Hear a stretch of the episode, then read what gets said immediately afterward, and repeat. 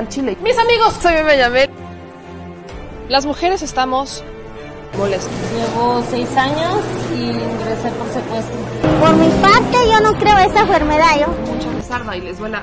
Bueno, ya saben. Nosotros salimos por la necesidad. ¿no? Gracias a Dios, a lo mejor vamos a volver a comernos dos veces al día. De la crisis que se vive en los hospitales en Tijuana. Aquí las noticias o te enchilan o te dejan picado.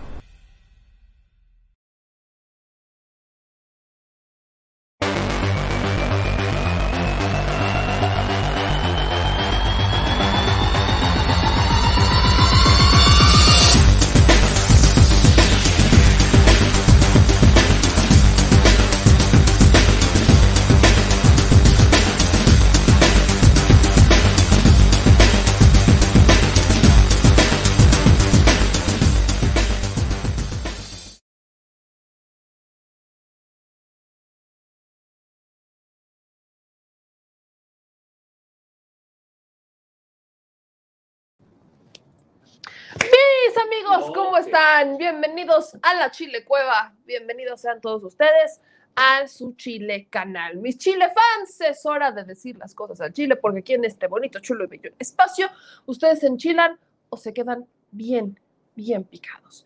Y es que hoy no estamos tan contentos, hoy no estamos tan emocionados, hoy no estamos tan, tan extasiados, tan emotivados, emotivados dije, sí, así hablo yo emotivados.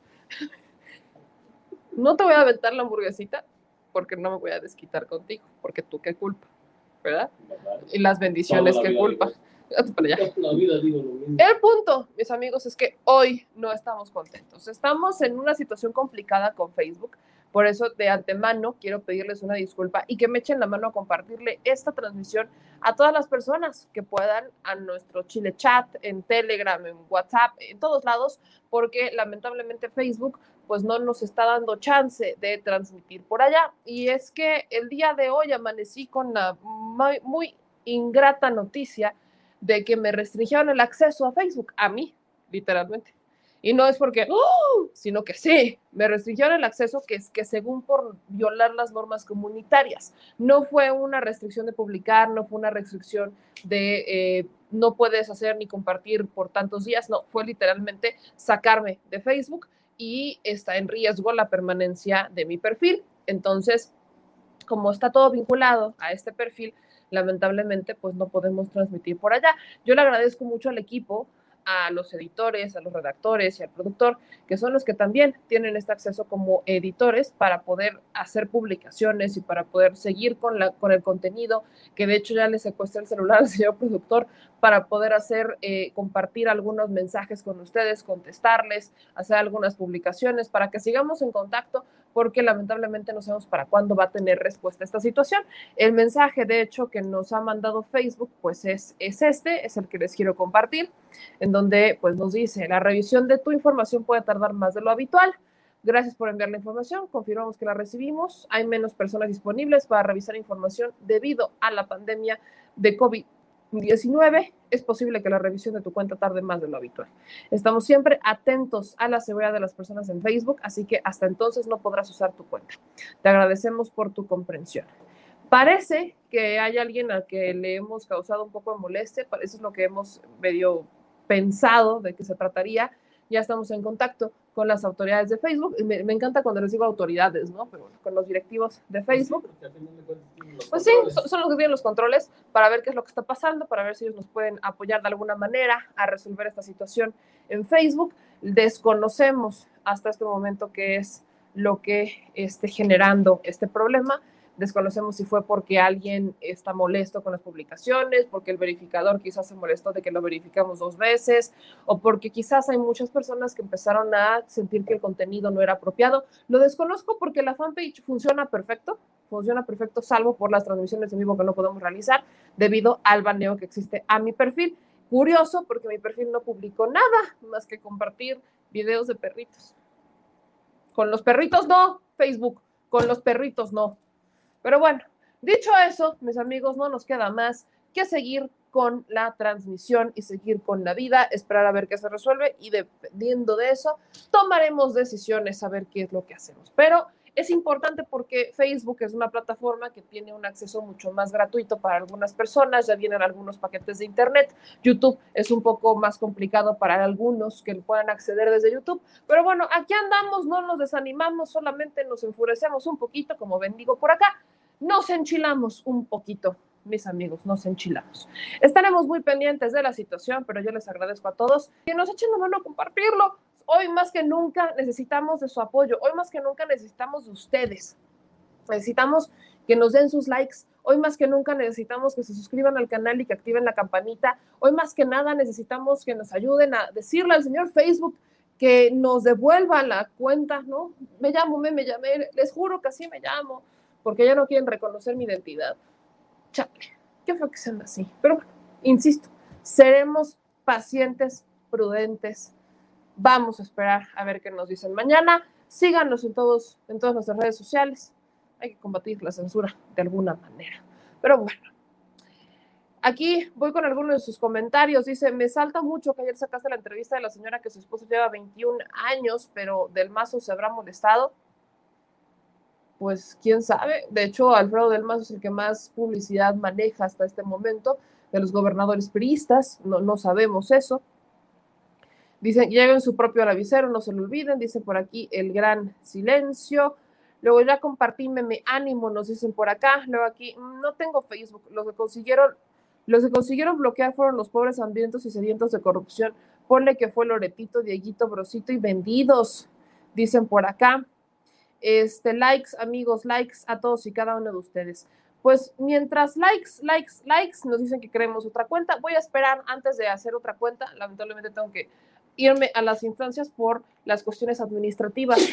Salud, Por las cuestiones administrativas, pero mientras está resuelto el tema, quería compartirles que esta es la situación. No estamos transmitiendo en vivo y no sabemos cuándo transmitiremos en vivo por Facebook.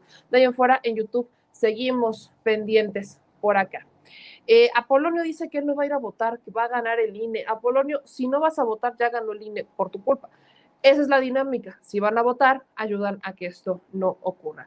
Vamos a entrar con noticias antes de ir con mi querido Manuel Pedrero, que ayer no lo tuvimos justamente por la historia porque era un poco extensa, y hoy, ahora sí que le catafixiamos el día a mi querido Manuel Pedrero. Pero antes de entrar con él, quiero, mis amigos, señor productor, el video de Facebook no lo voy a poder ver, ¿no? Nada más, no, señor productor. No, señor productor. Voy a necesitar que lo descargue y que me lo comparta. O que lo ponga usted desde su propia página. Eso sería bastante agradable, señor productor. Se le agradece infinitamente la comprensión. Siento que le acabo de echar sal y limón a la herida. Acabo de hablar del tema. Mira, no, hoy no te voy a aventar una burguesa. Hoy sí te voy a aventar algo que te va a doler. El corazoncito de sin censura, que se supone que es de gomita, pero es gomita dura. Entonces, deja de jugar con mi cocoro. Deja de jugar con mi cocoro, por favor. Bueno, voy a ponerles cosas que sí son importantes. Me preguntaban muchos de ustedes y veía hace ratito que me preguntaron en Facebook, eh, porque pues sí pude entrar, pero por la cuenta del señor productor, que me preguntaban sobre que en mi cuenta, en los comerciales que aparecen, les aparecían videos de una guerra sucia contra la candidata de Morena en Metepec. Esa es una situación que me preguntaron ayer. Querían saber mi opinión sobre lo que se había filtrado, un audio que se había filtrado de la candidata de Metepec, presuntamente amenazando de muerte a la hija del candidato del PRIAN, Fernando Flores, y estaría confesando orquestar un escándalo mediático a base de mentiras. El audio, para empezar, lo difunde Joaquín López Dóriga en sus redes sociales. No sería la primera vez que Joaquín López Dóriga difunde fake news o difunde videos a medias o difunde videos editados. De hecho, hasta mi querido Manuel Pedrero es experto en contestarle a López Dóriga. Pero en este contexto, quiero que escuchen el audio que publica porque ya hubo una respuesta por parte de la candidata. Y ahorita vamos por partes. Este es el audio que publica Joaquín López Dóriga el 24 de mayo. Es esta amenaza de muerte, presunta amenaza de muerte por parte de Gabriela Gamboa. Es lo que muchos de ustedes habrían estado escuchando. Se los voy a poner para que entremos en contexto, porque, insisto, ya hubo respuesta y hasta hay evidencias de que esta conversación habría sido alterada y fue hecha en 2020. Vamos a escuchar brevemente. A ver, a ver, mi reina, que- dime a ver, qué pasó, A ver, a güey. ver, a ver, dile al pendejo, tengo como sacar una campaña que me pegan y sacarlo chingón. Vamos a destapar el escándalo. A ver, corazón, es falso eso y nos quieres aventar un pedo que no nos corresponde. Porque es falso. Ajá, No, A huevo, güey. no, no, no, no, no, no. Yo creo que estamos mal. ¿Realmente crees que soy pendeja? No, claro que no eres pendeja. Claro que no. El pendejo técnicamente me supera. Ay, mi reina, la y neta. nos vamos a romper el hocico y ahorita nos lo rompemos. Ya la su puta madre, porque ustedes no saben operar. Y te voy a decir una cosa. Ujú. Yo creo que estamos mal Neta, ahorita, corazón. neta, me cagué de risa. En ti te la estoy cantando. Ajá. ¿Quieren? A mí me ponen un esquema bien chingón. Oye, corazón, a ver, yo te voy a decir la, co- la realidad del asunto. Tú sabes que Fernando es mi compadre y lo amo, cabrón, igual que te quiero a ti. Ama- Y te voy a decir una cosa, y te voy a decir una cosa. Con la familia, en la vida, bueno, hasta yo me emputaría. Recuérdaselo, cabrón. ¿Quieren putazos? Tiene, güey. ¿Quieren putazos, hijos? Sin pedos. Sin pedos. Abrimos la caja de Pandora. Ajá. abrimos. Tengo pedos, cabrón. Te la estoy cantando una y otra. Mm. Está cantado, está cantado. Me tienen al pendejo. Pendejete Luis Fernando. No mames, es un alcohólico mal pedo. ¿Quién es Luis Fernando? O. Ah, Fernando, Fernando. Lo que viene no soy yo. Pero no, No, no le voy a decir a Fernando eso que lo estás amenazando. ¿Cómo crees? Lo que viene no soy yo. Pero ¿cómo crees que lo vas a Lo amenazar que viene así? tampoco soy yo. Te tengo noticias, me conoces hace años. Sí, claro. Y te quiero Nos mucho. vamos a confrontar, cabrón. Y vengo por reelección. Y sabes con la niña lo que puedo hacer, ¿va? ¿Con qué niña? Pues es la hija de Fernando. Querían verme en el punto, porque tú sabes que lo puedo hacer. Me van a tener en el punto. A ver, corazón, yo te dije que nos íbamos a sentar para que platicaran. No, no, A ver, corazón, mierda. Yo creo que estamos mal Neta, ahorita, corazón. neta. Digo, la verdad le es que caigan al nene y le caigan a la otra, ¿no? que le caigan a quién. A la niña. Ujú. Oye, mija, yo creo que estás los diciendo cosas, No, estás diciendo no, cosas que no los tienes que decir. los Neta. Y lo voy a hacer con operativos. Zaputazos, cabrón. ¿Me querían ver así? Yo creo que con la familia nadie se debe meter, ¿no? Se los advertí muchas veces. Pero, porque, a ver. Hijo, ¿qué te digo, mi rey? ¿Qué te digo, mi rey? Tenían una amiga. ¿Qué hubo? No, ¿Qué hubo? Y se la estoy cantando. pero ya se Y no estás cantando pedo. así, No, no, no Gabriela. tengo pedo. Me cantaron el pedo culero. No, no supe, no, sé cómo, no supe cómo te lo cantaron. Y se la estoy cantando. Como veo, doy. ¿Qué hubo? Yo tengo hijos, si se meten con mis hijos, hago un pedote como el que tú puedes hacer. que va a chingar a su puta madre de mi parte. Y que soy mucho más culera. Gabriela, yo creo que estamos hablando de más. Neta, No, neta, yo no. tengo perfectamente como es, que estoy consciente de lo que estoy diciendo. Y en mí se acabó. Vienen los putazos. ¿Quieren abierto? Van los putazos. Nada más dile. Ajá. Putazos, putazos. ¿Estás segura que quieres que le diga? Una puta huevo, güey. Le marco, cabrón. Porque yo sí tengo ovarios, pues. Que no se le olvide que tiene una hija. y que viene No, no le voy a decir eso, ¿eh? No, pues No, imagínate, se meten con sus hijos, sí va a haber pedo. Bueno, es el audio que compartió Joaquín López Dóriga el 24.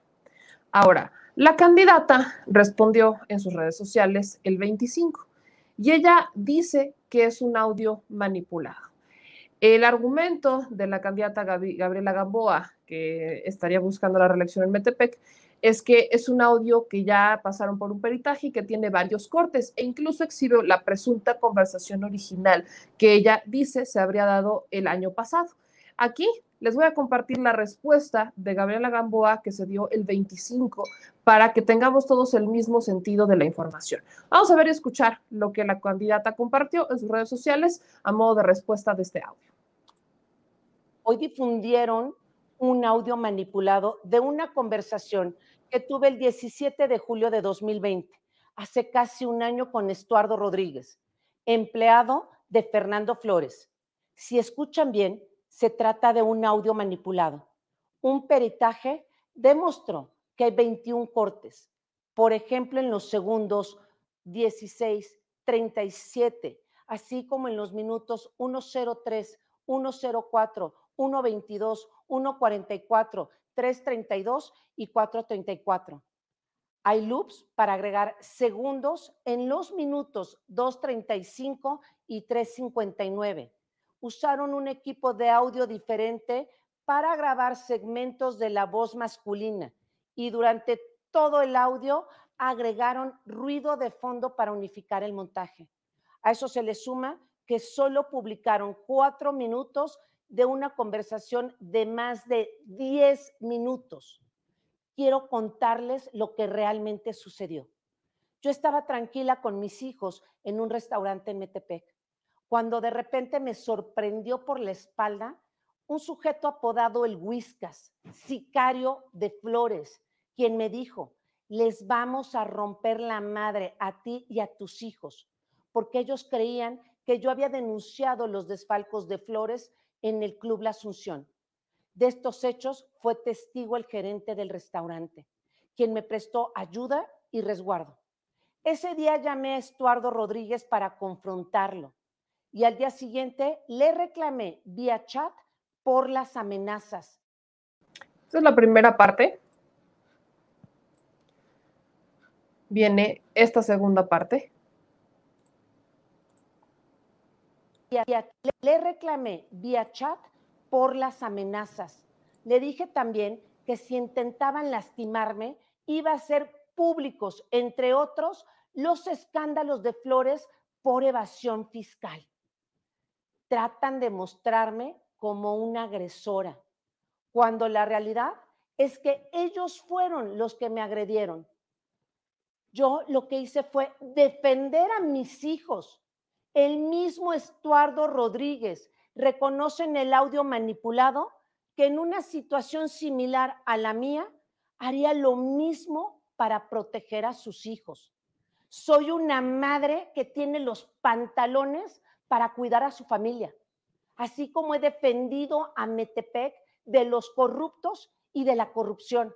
Estas agresiones cobardes de parte de Fernando Flores han sido permanentes y vienen desde hace más de un año.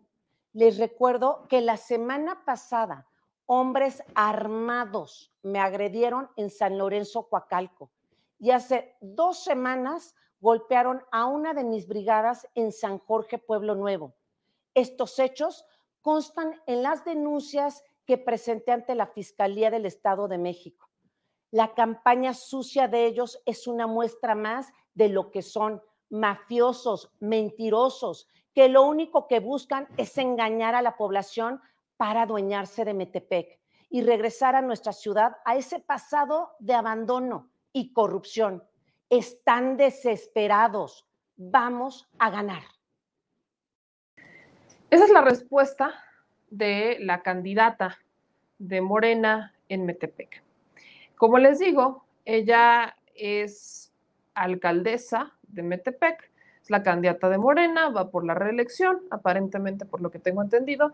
Confírmenme si me estoy equivocando un poco, porque incluso por lo que estoy viendo, ya hay un segundo audio ya hay un segundo audio en donde se muestra otra vez a la misma señora amenazando ahora a otra persona y también a los hijos.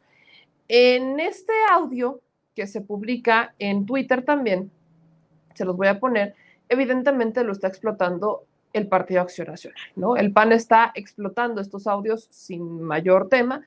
Les comparto este otro audio que sacaron el 26 de mayo de Gabriela Gamboa, en donde aparentemente sale a amenazar a otra persona y a esa hora, ah, no, perdón, son a los actuales, al actual hijo del presidente municipal con licencia de Whisky Lucan.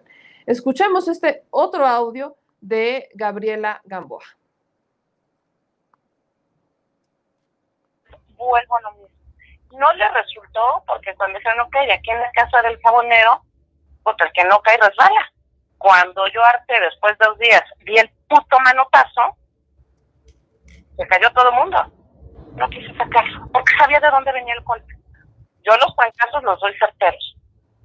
Nada más escogieron un precandidato que tiene una puta colota en el pedo, ¿eh? Ese Flores, que no se lo olvide, también tiene una hija, ¿eh? A Vargas que no se lo olvide, también tiene hijos. Vuelvo a lo mismo. No le resultó porque cuando dijeron, ok, aquí en la casa del jabonero, pues el que no cae resbala. Cuando yo arte después de dos días vi el puto manotazo, se cayó todo el mundo. No quise sacarlo, porque sabía de dónde venía el golpe. Yo los trancazos los doy certeros. Nada más escogieron un precandidato que tiene una puta colota en el pedo, ¿eh? Eso, eso es lo que en este nuevo audio sale. Son dos audios en contra de Gabriela Gamboa. ¿Y quién es Gabriela Gamboa? Pues les voy a compartir lo que ella pone, ¿no? Sobre ella misma en su página de Facebook, o más bien en su página oficial, ¿no? Dice, soy Gaby Gamboa, tu vecina del barrio de San Miguel, en donde llevo más de 25 años viviendo. Soy mamá de Mariana, Paulina y Santiago. Estoy casada con el doctor en Derecho Luis González Rivera y tengo 50 años. Soy egresada de la licenciatura en Derecho por la Universidad Autónoma de México, maestra en Derecho Parlamentario por la UAMX y maestra en Derecho Electoral por el Centro de Formación del Instituto Electoral del Estado de México. Actualmente me encuentro cursando el doctorado en Derecho Parlamentario y cuento con el diplomado de experto en protección de datos personales por la Universidad de Sevilla. He sido directora de gobernación, diputada y presidenta municipal de Metepec, cargo que actualmente me encuentro con licencia. Está buscando la reelección, va por Morena, PT y Nueva Alianza. Por lo que veo, hay algunos de ustedes que me comentan que ella sí es de Morena ahorita, pero antes estuvo en el PRIAN. Estas, miren, yo no la voy a justificar, pero ni de broma. Entre que el audio está editado y no está editado, ella acepta que dijo lo que dijo. Y entre que lo editaron para hacerla ver peor, acepta que sí hubo esta respuesta por defender a sus hijos, porque habrían mandado al presunto Whiskas, desconozco quién sea el Whiskas, evidentemente, y que la agarra por la espalda y hay como un cierto atentado en su contra en un restaurante. Y esa fue su respuesta. Y que ella reaccionó así por defender a sus hijos. Indudablemente una madre por sus hijos haría muchas cosas, hasta lo que no tiene nombre a veces. Pero aplicar la misma que se supone que le aplicaron a ella, consideran que sea justo cuando quiere ser funcionario público? ¿En dónde están las denuncias ante las autoridades? ¿En dónde están las denuncias ante, vaya, si ella era, en el momento en el que presuntamente atacan, la atacan en un restaurante, era alcaldesa, ¿por qué no denunciarlo ante las autoridades? ¿Por qué no ir y levantar un acta y denunciar? ¿Por qué no hacer eso? Y en vez amenazar al otro. Cada quien reacciona de distintas maneras, pero indudablemente aquí tenemos dos audios, dos audios de ella amenazando a los hijos de otras personas. Esto es de lo que a veces yo me quejo de Morena, que le ha abierto las puertas a tantos personajes pensando que se han reivindicado, cuando la única realidad es que siguen estando en la misma podredumbre de siempre, son los mismos de siempre, haciendo lo mismo de siempre. ¿Dónde está el cambio que prometieron en algunos estados y municipios? ¿Dónde está? Vaya, ya ni Muñoz Lado es garantía, ¿eh? Ni Muñoz Lado, imagínense nada más lo que les digo. Ni Muñoz Lado es garantía. Una cosa es la crítica, la autocrítica y otra el boicot al proyecto que te abrió las puertas para que hicieras la diferencia y que en lugar de hacer la diferencia hagas exactamente lo mismo. Voy a leer algunos de sus comentarios. Dicen por acá el tiburón, ahora sí estoy de acuerdo contigo. este, no te agregues al chayote, dice JJR. Yo sé que quienes como JJR no les gusta que uno critique a Morena, pero con la pena. Aquí se critica y se cuestiona a todos. Si no les gusta, hay muchos canales en donde les dan un título súper sensacionalista y les ponen la mañanera para que les generen vistas y eventualmente les generen dinero. Si eso es lo que buscan, ahí está, bendita ley de oferta y demanda. Adelante con todo esto. Dice, eh, el primer audio parece que fue editado, tiene varios cortes, pero no justifica las amenazas. Exactamente, sí está editado, pero lamentablemente, aunque esté editado, dice que fue solamente cuatro minutos, se editaron una conversación de diez minutos para dejarlo en cuatro minutos y tergiversar la información. Con todo y todo, la señora no niega que ella reaccionó así, lo justifica diciendo que fue porque ella la atacaron y fue su manera de responder para defender a sus hijos. Yo lo que pongo sobre la mesa es un simple cuestionamiento. ¿Ok? Me queda claro, yo no voy a juzgar cómo las madres reaccionen ante cómo van a defender a sus hijos. Insisto, hay madres que por defender a sus hijos son capaces de matar. Eso me queda muy claro. Pero lo que sí quiero poner sobre la mesa es, si ella era alcaldesa en el momento en donde están las amenazas, no cabe la posibilidad que dijera, es que las autoridades no me van a hacer caso, porque al final, ¿quién es la autoridad? Yo. Entonces, ¿dónde está la denuncia?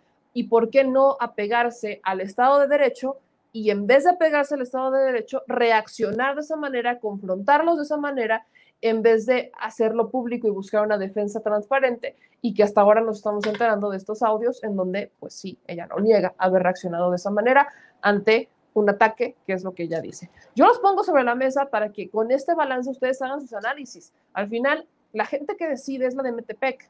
Quizás haya gente en el Metepec que me diga, es que has hecho muy buenas cosas, es que vale la pena volver a votar por ella, es que vale la pena olvidar esto, pasarlo por alto y justificarla. Y habrá quienes me digan, eso no me es suficiente, yo no puedo justificar una situación así. Depende de ustedes. Yo solamente estoy aquí para ponerles los dos lados de la moneda y que ustedes puedan buscar alguna manera de generar su propio criterio.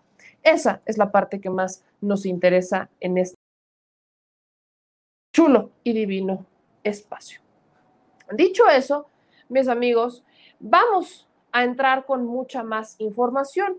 Como les decía hace un minuto, el señor productor ya me hizo favor de mandarme un video y les voy a les voy a decir qué video me mandó. Y eso también lo voy a platicar con mi querido Manuel Pedrero, lo voy a meter en la cancha, porque lamentablemente estamos teniendo personajes que están declinando a favor de otros. Y yo lo vuelvo a preguntar, ¿de qué sirve tener tanto partido político cuando al final vamos a seguir teniendo a unos declinando por otros? Y es que aquí, mis amigos, permítanme decirles que al menos en Baja California ocurrió lo que muchos nos esperaban. Hank Ron, el gran soldado del PRI, que se fue a candidatear por el PES, no sé qué hace en el PES, no sé por qué el PES sigue diciendo que es pro 4T, si el PES en realidad lo que quiere es destruir a la 4T y unirse con el PRIAN, siempre lo ha querido. Gracias a Hugo Eric Flores, dirigente del PES, Felipe Calderón se hizo de conocer a los Orozco y ahí tuvieron varias cosas. Vaya, si alguien era cercano a Calderón, era Hugo Eric Flores. Y se fue con Andrés Manuel López Obrador para vengarse de Felipe Calderón que es un reconocido traidor de aquellos que le dieron la mano en 2006, solo por ponerlos un poco en el contexto del tema. Pero bueno, el asunto es que Hank Ron, este empresario que ya fue todo lo que quiso, que ha denigrado a la mujer como ha querido y que tiene todo el dinero que quiere, quiere ser gobernador de Baja California. Y llegó con la bandera de yo soy ciudadano, yo soy ciudadano, me voy a postular por el PES, pero chinguen todos a su madre, yo no comulgo con sus ideas y soy priista. Así, literalmente. Y ahora el prismo le paga el favor se lo retribuye, se lo regresa, lo venera y entonces el PRI abandona el barco de la coalición en Baja California, o sea, dejan sola a Lupita Jones para ir a apoyar a Jorge Hank Ron. Ay, me encantan estas historias de amor y desamor. De verdad parece hasta una telenovela. No como de te pongo el cuerno, ya no te lo pongo a ti, tú, pan, eras mi novia, novia y ya te voy a traicionar. De verdad parece como que una, una telenovela muy loca. Pero escuchen nada más a Jorge Ron celebrando ampliamente como el pez ahora ya los, los, los veneran, los unen, los vaya. El eterno soldado del PRI nunca cambia y ni cambiará. A las priistas que tanto, que tanto hemos trabajado juntos, que nunca nos han reconocido, que nunca, que nunca nos han dado el triunfo, que se los dan a otros, que nos lo roban. A todos ustedes, a todos ustedes los invito este 6 de junio a votar por su servidor. Ahora, ahora, el PES nos dio la oportunidad a ustedes y a su servidor de regresarle a Baja California todo lo que le han quitado. Priistas, somos, somos de corazón, somos mexicanos, formamos nuestro país, no nos lo reconocieron. Ahora, ahora con el PES, sí, nos lo van a reconocer. Y lo peor no es eso, sino que de nuevo los de Fuerza por México se quedaron sin candidatos en el norte. Fuerza por México es este proyecto, insisto, este proyecto que encabeza Gerardo Islas, un paisano mío, un poblano, eh, muy amigo de los, eh, de los Basteri, muy, muy amigo de, de, de, la farándula y demás. Se hizo de alianzas cercanas a Morena en el Senado para que desde allá se impulsara un proyecto Pro 4T, presuntamente, que tuvieron registro. De ahí nace Fuerza Social por México, ahora Fuerza por México. Y esta coalición empezó a retomar algunos perfiles que estaban en la famosa lista de los 15 candidatos a gobernadores, se quedaron, de hecho, con el que estaba en la lista para gobernador de Morena, que ahora es el candidato de Fuerza por México en Michoacán, se quedaron con él en la lista y todos los demás fueron reciclando perfiles y fueron buscando una manera de integrar a ciertos perfiles que querían ser candidatos de Morena y, e, e, e integrarlos en su planilla. Pero otros candidatos no fue tan así, sino que los empezaron a unir y al final, como eventualmente esos candidatos saben que no van a ganar, porque yo he insistido que los partidos de recién registro no están ahí para ganar cargos, eh, no están ahí para ganar gobernaturas, están ahí para ganar el registro, están ahí para afianzar el registro, eso es lo que quieren no quieren realmente ganar gubernaturas, saben que es muy poco probable ganar una gubernatura o ganar alguna alcaldía, ¿no? Sino que lo que ellos realmente quieren es las diputaciones, tal vez por vía plurinominal, por alguna representación proporcional, uno que otro de mayoría relativa que quizás pudiera salir por ahí, que esto también está complicado, pero más que nada es afianzar el registro. Y en ese afán de querer afianzar el registro, se hicieron de candidatos que ahora están declinando a favor del PRIAN. Entonces, eso de que es un proyecto muy 4T, 4T, 4T, ni de broma se las compro los únicos proyectos que van por la transformación en realidad para mí serían el PT y Morena, ya ni siquiera el Verde. El Verde, aunque se ha hecho aliado, también trae su propia agenda y simpatiza mucho más con los intereses del PRI y del PAN. Esto se los pongo en contexto porque no cambian ese discurso de que si usted vota por Fuerza por México, vota por Morena. No se la compre. Si usted vota por Fuerza por México, vota porque ese partido de recién registro tenga el registro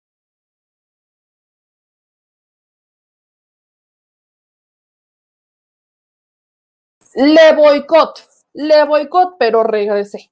Como les decía, si usted vota por Fuerza por México, va a votar porque el partido permanezca, se quede otros, otro periodo, se quede más años y al final que ese partido indudablemente pues pueda aspirar a un proyecto más grande, alianzas más fuertes. Si usted vota por redes sociales progresistas, la misma dinámica. Si usted vota por este... Eh, PES, el PES, Fuerzas, Redes Sociales Progresistas, Fuerza por México, cualquiera de estos tres de recién registro, va a votar porque esos partidos se queden por otros tres años. Tres años en donde vendrá, por supuesto, la elección federal, tres años en donde se renueva presidencia y demás. Entonces, si usted vota por ellos, no está votando por la 4T, está votando porque tengamos más partidos, porque el voto se difiera, porque el voto se, es, sea, sea mucho más diferido y que al final quienes pudieran tener la mayoría calificada o la mayoría simple, que es el proyecto que muchos de ustedes con el que simpatizan, no lo tengan, porque al tener votos mucho más diferidos es más complicado hacerse de una mayoría simple o de una mayoría completa. Entonces, eso se los pongo sobre la mesa, porque, insisto, eh, se dieron cuenta como Jorge Janrón desde este PES, PES que también se supone que es en algunos casos pro 4T, es un PES que no tiene nada de 4T. Es un pez que sin mayor tema le abre la puerta al PRI,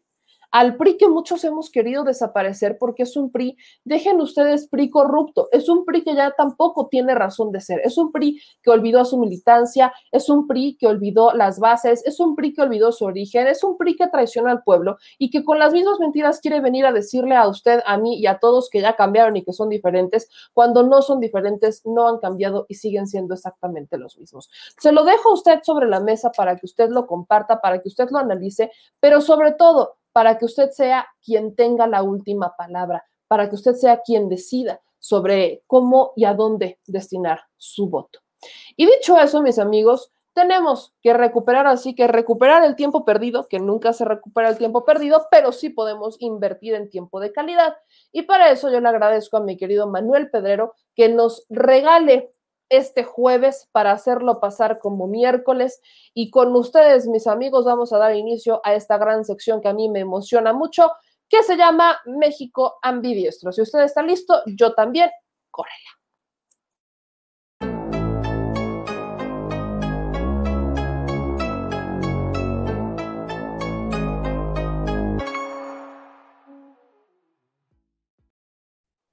Mi querido Manuel Pedrero, ¿cómo estás? Muy buenas noches.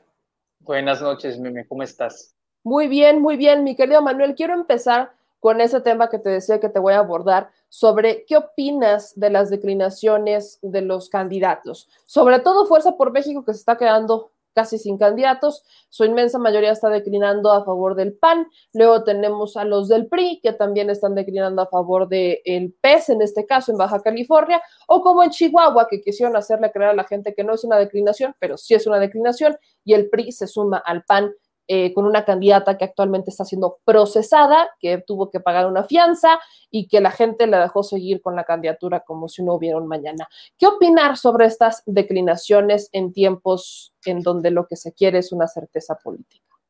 Pues está bien. Cuando tienes más junta la basura, no te cuesta ir por tantos lados a diferentes lugares. Yo comparto mucho la crítica que hiciste la otra vez en tu Twitter, donde decías por qué la existencia de muchos partidos y al final se van a terminar uniendo. Y es que, bueno, en el caso que acabas de mencionar del PES, bueno, por el voto el PES muere. Entonces ese día en las urnas se tiene que decidir sabiamente para no darle continuidad a los partidos satélites. Hay muchos partidos parasitarios que efectivamente no buscan ni cargos ni mucho más, simplemente necesitan votos para conservar el registro. El caso que más cólera me causa es el del Partido Verde. El Partido Verde va a tener, según las encuestas de Oráculos, más de 20 curules en la Cámara de Diputados, que es el triple que actualmente tiene y esto se va a deber única y exclusivamente a la alianza que hicieron con Morena.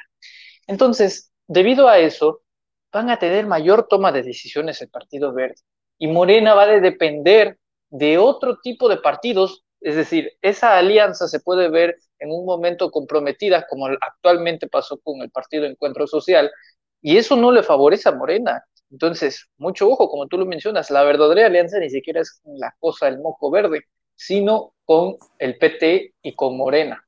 Y también en el plano de las gubernaturas, bueno, ¿quién no esperaba que Lupita Jones se terminara uniendo a, a, Hank Rom, no? Es decir, eh, ¿en qué momento? Yo me imagino de veras, quiero ponerme en los zapatos de los jóvenes del PRI, del PAN.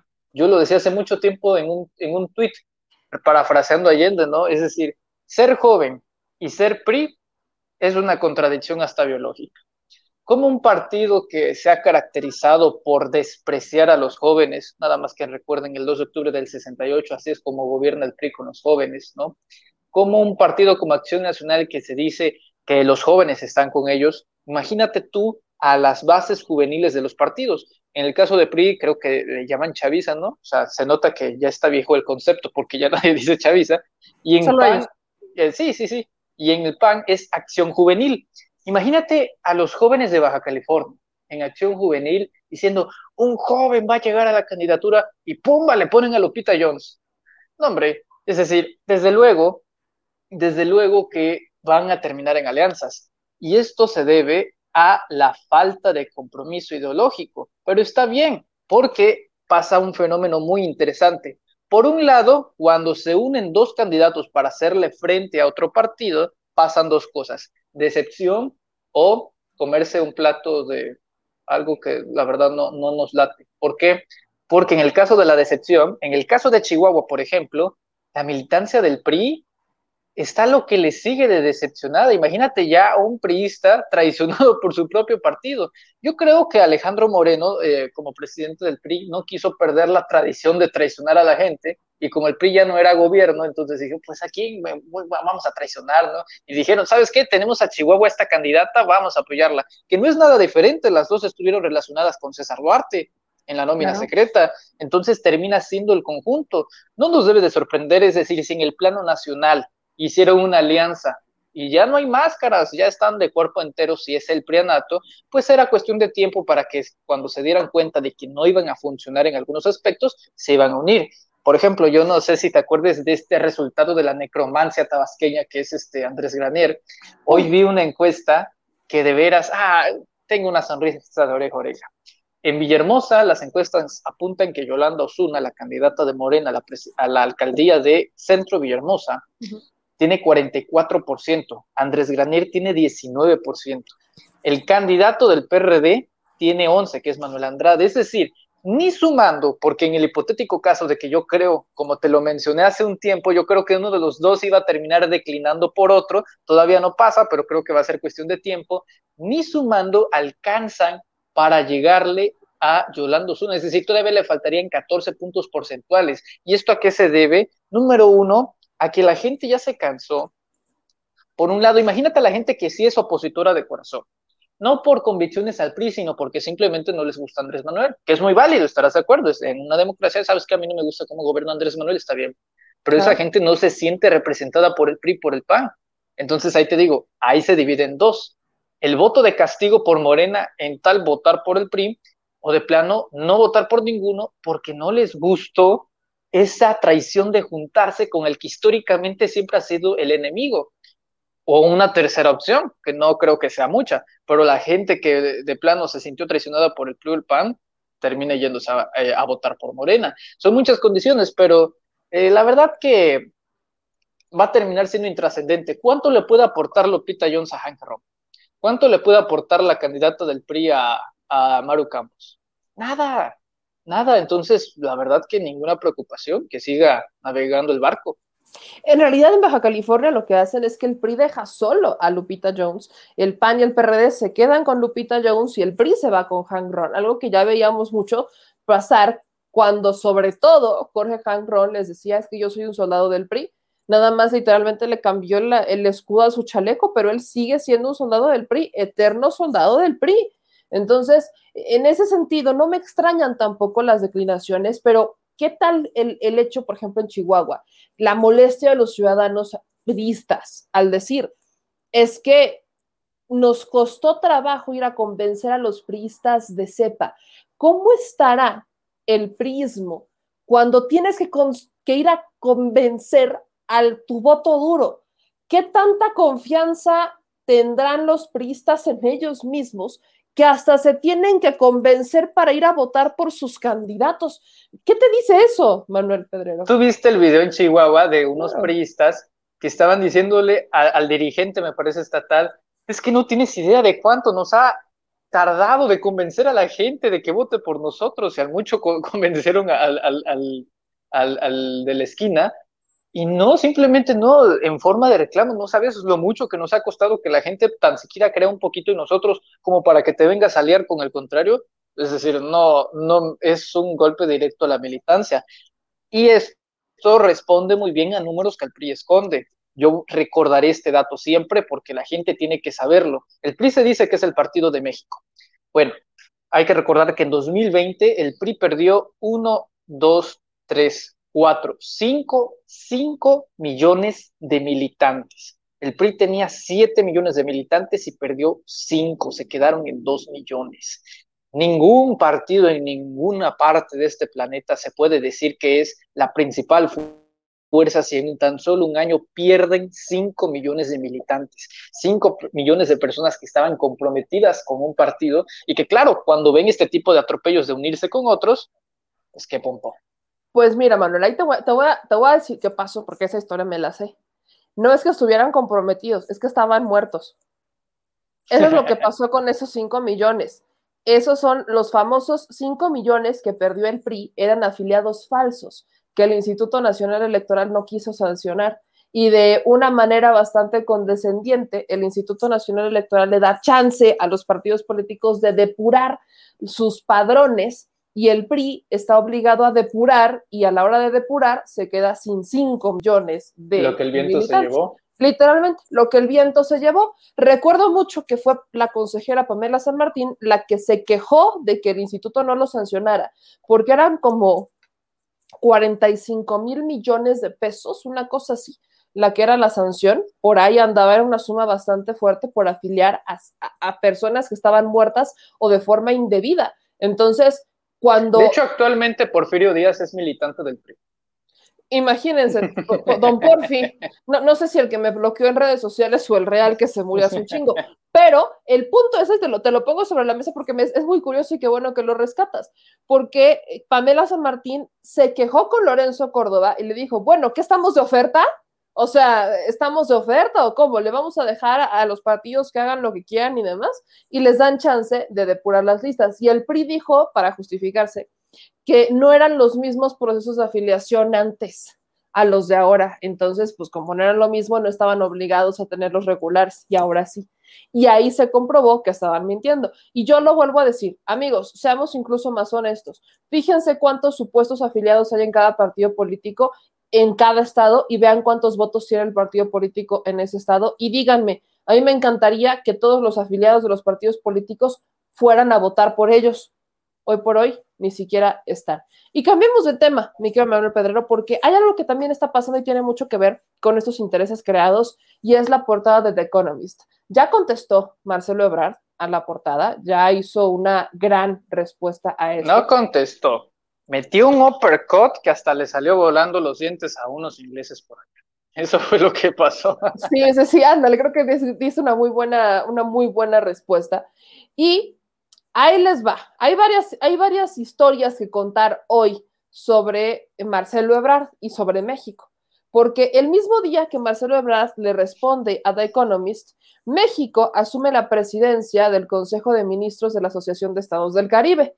El mismo día. Entonces, México está empezando a brillar internacionalmente, algo que antes no hacíamos. Me encanta cuando dicen que México estaba bien chingón y que México, y sobre todo The Economist en sus portadas del 2012 de The Rise of Mexico, ponían el sombrero, eh, el desierto y los cactus. Y yo decía, bueno, y hoy, y hoy que México asume la presidencia del Consejo de Ministros de la Asociación de Estados del Caribe, hoy que México está nuevamente en el Consejo de Seguridad de la ONU, hoy que México está apareciendo y está siendo relevante en el mundo, entonces no amerita una portada que diga The Rise of Mexico.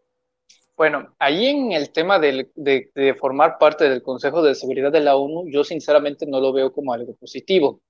Eh, ¿Por qué? Porque se trata de mucho compromiso y eso afecta a relaciones. Acuérdate del año 2002, Vicente Fox, en la época de Fox, eh, México se une al Consejo de Seguridad de la ONU y Estados Unidos buscaba la aprobación de la ONU para invadir el Medio Oriente. Y uno de los que eh, tenía que aprobar eso era México. Y una de las pocas cosas buenas que hizo Fox fue decir que no, que no iba a México a aprobar una guerra. Entonces eso rompió las relaciones con Bush y Fox. Entonces imagínate si Biden ahorita dijera, pues requiero permiso para invadir, no, yo qué sé, este, Palestina, ¿no? Entonces México tendría que decir si sí o no. Si dice que no, imagínate cómo quedan las relaciones con Biden. Yo por eso pienso que no, no es algo del bueno del todo. Sí figura, claro, y es una decisión de estadista, pero también eh, habría que mantener una, una reflexión respecto a eso. Ahora, con lo de Economist, bueno, nada más para que tengamos una dimensión de lo que es The Economist, que tiene más tiempo que digo Fernández de Ceballos y Andrés Rafael Granier Melo juntos, eh, The Economist es de los tiempos de Marx, y Karl Marx decía que The Economist era el vocero, era el órgano de la aristocracia, de las élites. Hasta el día de hoy eso sigue siendo vigentísimo. Tanto es así que recuperando portadas de The Economist, vamos a ver que hay una clara tendencia en contra de, eh, gobiernos progresistas. Tenían, idolatraban a Juan Guaidó, ¿no? Este, decían la lucha por Venezuela y ponían a Guaidó levantando el brazo con Venezuela detrás. Y fíjate, ahí tenemos a Andrés Manuel López Obrador y a Pemex. Entonces yo diría que esto se trata por la muy reciente adquisición de la refinería de Deer Park en Houston, Texas, que le pertenecía a Shell. Debemos de recordar quiénes son los que están detrás de The Economist. Y esto, mm, aunque sea, suene el nombre de teoría de la, de la conspiración, pero hay que recordar quiénes son, porque esto lo debemos de saber. Son los Rothschild, quienes tienen buenas relaciones con eh, las empresas petroleras, concretamente con Rockefeller, y una adquisición como esta de México, pues sí llama poderosamente la atención. México, el falso Mesías. ¿Quién llamaba Mesías a López Obrador? Enrique Krause en 2006, para hacerle creer a la población que se trataba de humo. Entonces, ¿qué es lo que digo yo? Ahora piensan que como la credibilidad nacional de la, posición mediática conservadora no sirve para nada, si Krause ahorita se pone a decir que eh, Andrés Manuel es un dictador, un peligro para México, pues, ¿qué, ¿qué vamos a decir? Que ya nos conocemos esta cantaleta. Pero ahora, como lo dice The Economist, Carlitos Floret de Mola en un tweet que ponía hoy decía, The Economist es una de las revistas más influyentes del mundo. Las personas más influyentes del mundo tienen a The Economist en su escritorio. Y nada más para que entienda Loret y todos estos este, comunicadores, López Dóriga, para que entiendan eh, la, eh, la influencia, la supuesta influencia que va a tener esta revista con el proceso electoral, ya lo van a ver el 6 de junio, a ver qué tan influyente fue The Economist al tachar a Andrés Manuel López Obrador de Mesías, es decir, cuando Inglaterra de repente le ha interesado tanto lo que pasa en México. Y bueno, eh, síndrome de la, de la confusión, de la pelea ideológica, The Economist defiende a las élites. Y lo que refleja esto, meme, es quienes defendían aquí. Hoy en el comunicado que saca Marcelo Ebrard, contundente, les dice, el resultado que se avecina no es el que desean, porque al igual que 2018, pues no, no es el que, que ellos quisieran, porque claramente dice que hay una oposición ideológica. Entonces, esto es fenomenal. ¿Cuándo en la vida habías visto a un canciller? Bueno, ni Castañeda, pues, en sus más remotos tiempos como canciller de la República, se hubiera puesto de tú por tú con alguien, con un medio de comunicación como The Economist. Esto demuestra, número uno, soberanía, independencia. Y esto ya enciende las alarmas, los focos internacionales del interés que está despertando México. Ya se están dando cuenta tanto es así que como remata The Economist con este artículo, que Estados Unidos ponga atención con lo que está pasando en su patio trasero. Ahí te das cuenta del clasismo que maneja este medio de comunicación. No somos el patio trasero de nadie, somos México y no le pertenecemos a Estados Unidos. Esto es libertad, soberanía, independencia y es algo que deben de comprender tanto los medios tradicionales mexicanos como internacionales. Bien lo mencionas, porque justamente el tema, mi querido Manuel, es que lamentablemente estamos viendo cómo estos personajes quieren ver a México sobajado ante sus intereses. Estados Unidos, bueno, esta revista, muchos, muchos intereses eh, corporativos. Y yo veía y hacía la comparación con la portada de The Economist del 2012, justo cuando entra Enrique Peña Nieto. La portada de The Economist en 2012, justo la estoy buscando acá, si ustedes no vieron el detrás de la mañanera, se las voy a poner de este lado, porque ahí exhibe realmente lo que estás diciendo. Y es la portada que les digo, en donde está, aquí está, The Rise of Mexico, es la famosa portada de The Economist en 2012. Esta portada es como han querido estigmatizar a México eternamente. Es esta. Rise of Mexico, y como pueden ver, es una portada en donde lo que se ve es un sombrero, una, eh, el desierto, el cactus y The Rise of Mexico, ¿no? Los sombreros arriba. Para empezar, siempre han querido estigmatizar al mexicano como que seguimos andando en burro, en desierto y hay nopales por todos lados. Siempre nos han querido estigmatizar así. A mí me tocó que en un vuelo, estaba yo más chiquita, me tocó compartirlo con otros jovencitos, yo tendría como 16 años, no creían que yo era mexicana porque no me veía como mexicana y decían que no me veía y no me escuchaba como mexicana porque no traía trenzas. Particularmente esa fue su primera ceñita, que yo no traía trenzas y que era un poquito más blanca de lo que ellos pensaban y que casi no tenía acento para hablar inglés, entonces cómo yo iba a ser mexicana. Me preguntaron que si todavía andábamos en burro. Esta no me la cuentan, insisto, es de estas experiencias que han pasado y que yo así de... O sea, si hay zonas en donde efectivamente pasa eso, si hay personas que se chingan de sol a sombra, pero México, justamente su riqueza está en ellos.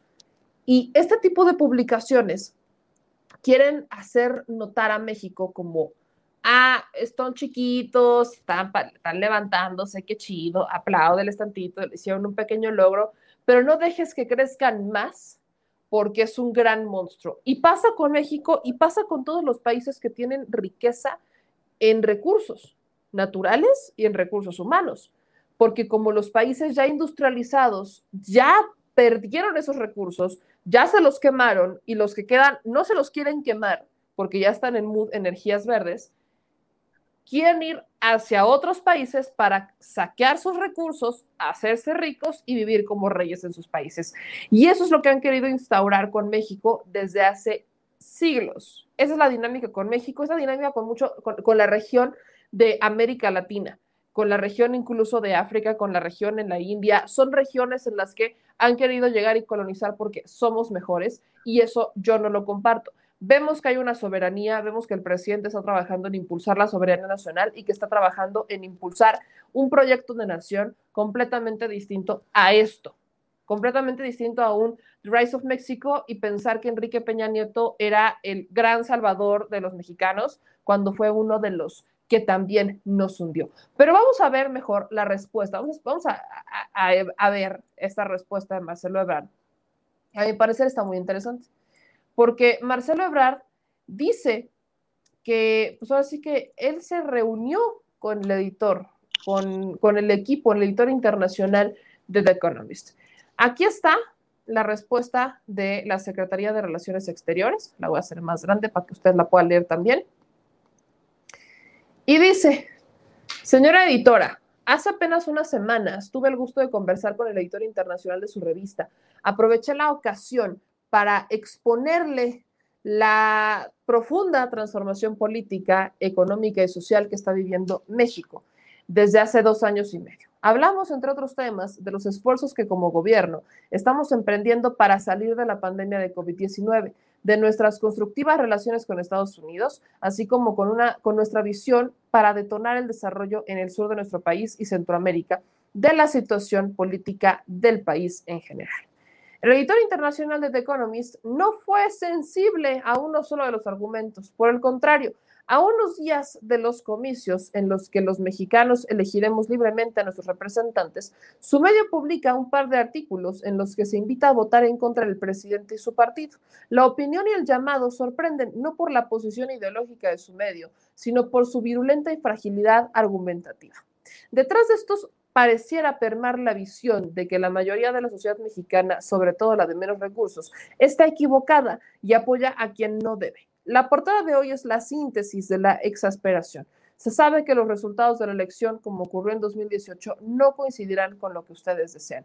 Hace poco se predijo que López Obrador difícilmente alcanzaría el poder y que en caso de que el electorado mexicano lo eligiera, conduciría al país a un inexorable fracaso económico, caracterizado por devaluación, hiperinflación, endeudamiento y a un choque directo con Estados Unidos.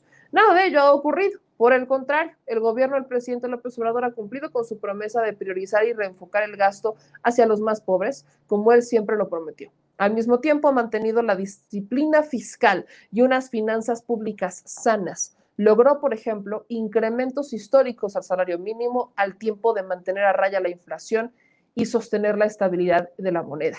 En el ámbito bilateral, ha logrado construir un poco en poco tiempo una relación de respeto y colaboración con la administración del presidente Joseph Biden.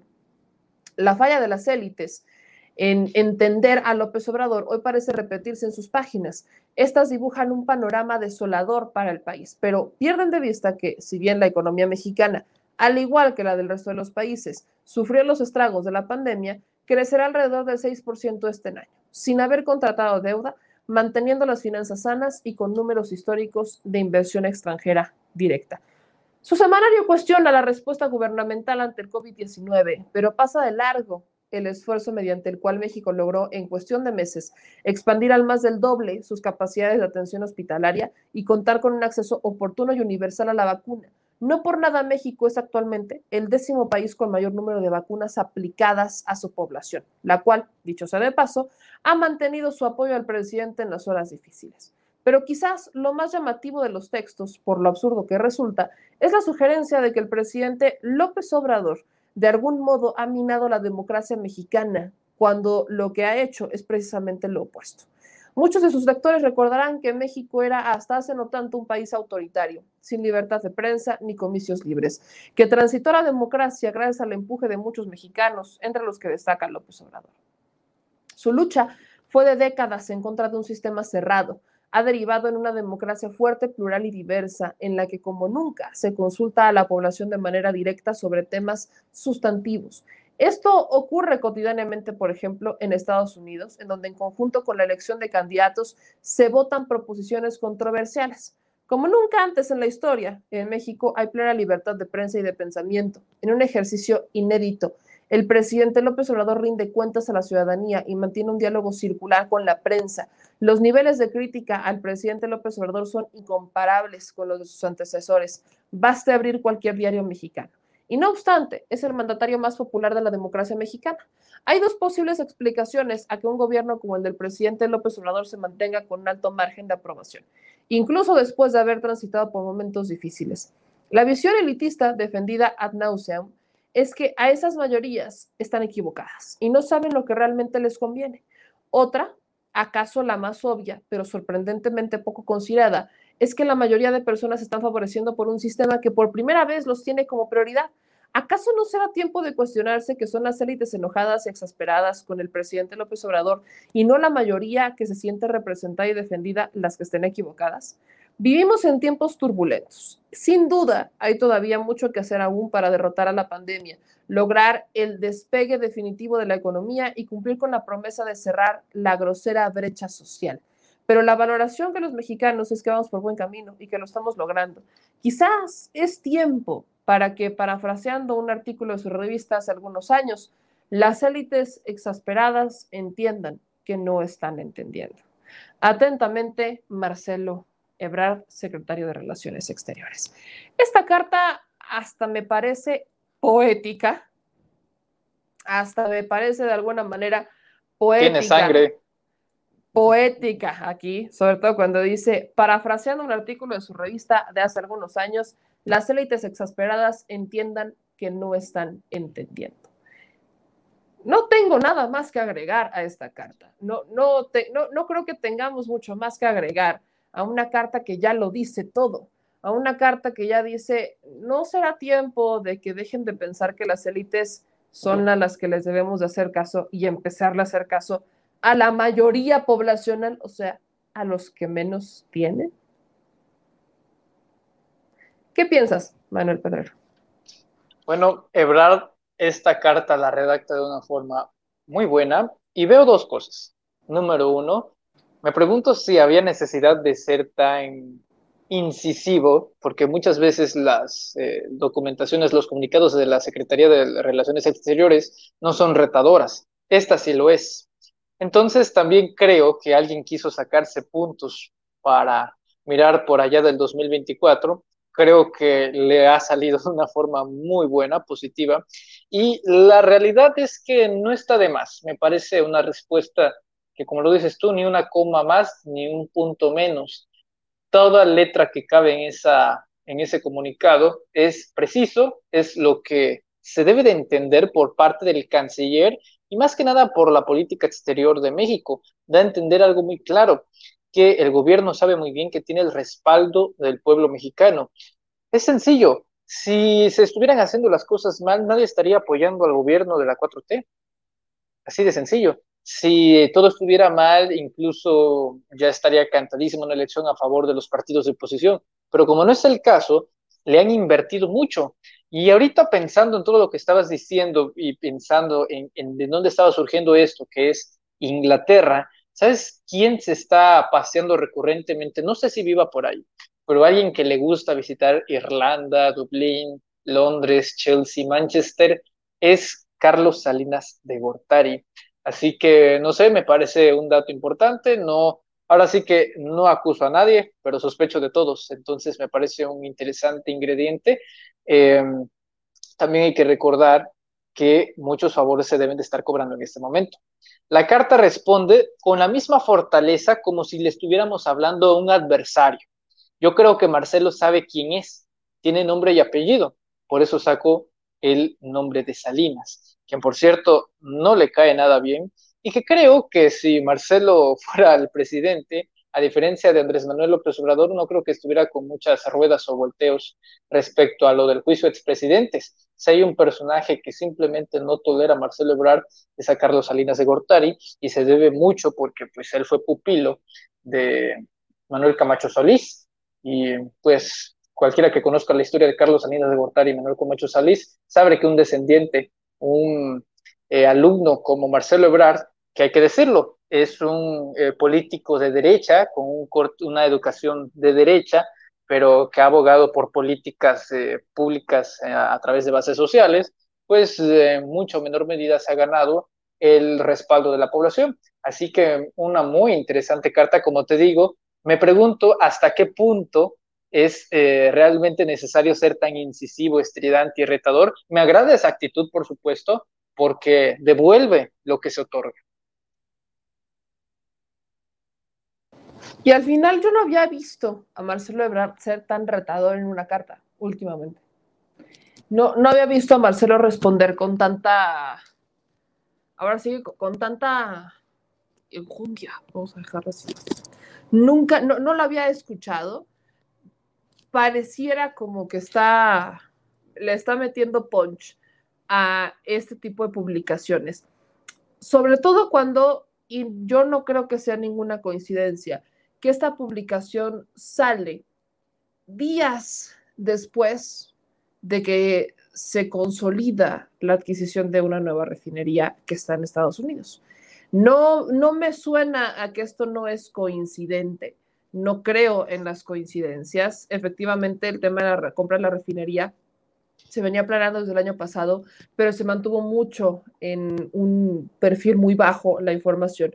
Pero a grandes escalas, a estas escalas comerciales de empresarios y demás, es muy probable que supieran lo que estaba pasando y que en el momento de la publicación del presidente López Obrador de esta noticia, pues decidieran empezar a golpear. Indudablemente, cuando están en contra de algo es cuando la guerra comienza aún más fuerte. Pero aquí van dos preguntas. En ese sentido, mi querido Manuel Pedrero, y para entender la reflexión completa, ¿compartirías ese sentimiento de que quizás eh, la refinería haya despertado la furia de los conservadores a tal grado de recurrir a The Economist y quizás que exista un financiamiento desde México o de empresas vinculadas a The Economist o empresarios vinculados a, estas, a estos diarios de México para allá? La última refinería que México construyó fue en el año de 1979 en Salina Cruz, Oaxaca. Desde entonces México no tenía una refinería. A través de ese recurso histórico, en menos de dos años, así tal cual, bueno, tres, porque ya, ya pasaron los, en menos de tres años, solo en esta administración, se está trabajando en la construcción de una refinería en Dos Bocas, Paraíso, Tabasco, que le han querido meter infodemia, como no tienes idea, que si se hunde, a mí me da mucha risa cuando la gente de Nuevo León dice que la refinería se está hundiendo, ¿no? Es decir, yo vivo en Comalcalco, tengo la refinería a 40 kilómetros de distancia, o sea, que me vengan a decir a mí que la refinería se está hundiendo, me, me muero de risa. No se hunde, Tabasco efectivamente es una planicie, pero ese día simplemente llovió y se encharcó, o sea, tampoco es para que digan que es el, el apocalipsis. La otra es que ya se adquirió una nueva hay que recordar que efectivamente, y esa era una de las críticas que estaban queriendo hacer la oposición en Twitter, ay, pero si esa refinería que terminó de comprar Andrés Manuel la compró primero Salinas, ¿no? El 49% de las acciones en el año de 1993. Bueno, sépanse algo, cuando un gobierno adquiere algo, no es para el gobierno, es para el Estado mexicano. Que Salinas haya adquirido el 49% de las acciones no fue para la beneficencia del gobierno de Salinas, sino para el fortalecimiento que por ende cualquiera, cualquier presidente debe de buscar, no es, o sea, no porque sea del PAN o del PRI significa que no lo busque, es su obligación, no es algo de que si quiere o no se quiere, para fortalecer al Estado mexicano. En teoría política clásica, pues te digo que el Estado está compuesto de tres elementos, territorio, población y gobierno. Por lo tanto, esos componentes deben de ser fortalecidos. Hoy por hoy, esa refinería en Deer Park, Houston, Texas, también le pertenece a los 127 millones de mexicanos en este momento. Ya no le pertenece a Shell. Eso es un gran logro, eso es una gran victoria. Andrés Manuel nada más en materia energética, en tema de refinación, logró lo que el PRI y el PAN no pudieron en 30 años. Y cuando lo intentaron, cuando intentaron construir una refinería, y me refiero a ti, Felipe Calderón, que por cierto le mando mis condolencias a su auto, eh, él dijo que iba a construir una refinería y fueron casi, ¿qué? 600 millones de pesos que, o de dólares. En, cualquiera de los casos termina siendo una exorbitante cifra en una barda.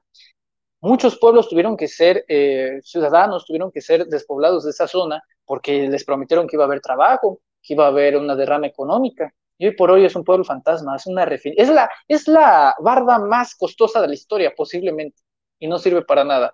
Al igual que casi la mayoría de las obras de, de Felipe Calderón, como sus hospitales, como la Estela de Luz, funcionalidad nula y una inversión tremenda en un despilfarro de dinero que hasta el día de hoy muchos no se saben dónde se encuentran. Claro que va a generar odio, ardor, adversión, yo lo decía hace unos días, imagínate ser Marco Cortés y decirles que México no va mal y el día siguiente te entregan una refinería como mexicano. Por supuesto que estoy contento. Y luego sale la estulticia conservadora a decir, a ver, no sé si sepan, porque así hablan ellos, ¿no? O sea, se creen eh, la quinta maravilla, no sé si sepan, pero para producir plásticos no necesitábamos una refinería. ¿Qué cosa? Eso es algo que te enseñan en primaria. Desde luego que para los plásticos, este celular que estoy utilizando en este momento necesitó petróleo para refinarse los, los plásticos y los componentes. Es decir, muchos de los que están viendo esta transmisión meme, los dispositivos, un televisor, una tableta, una computadora o un teléfono necesitaron derivados del petróleo a través de una refinería para poder mirar esta transmisión. Es ilógico lo que plantean. Ahora resultan que son ecologistas, que son este, los fans número uno de Elon Musk, de Tesla. Y, por ejemplo, Ricardo Anaya, que es el principal eh, defensor de las energías renovables, ¿en qué auto se pasea?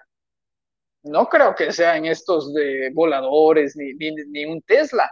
Y lo peor es que creen que los mexicanos tienen el poder adquisitivo para, para comprar un Tesla. El modelo más barato de un modelo de Tesla cuesta 900 mil pesos.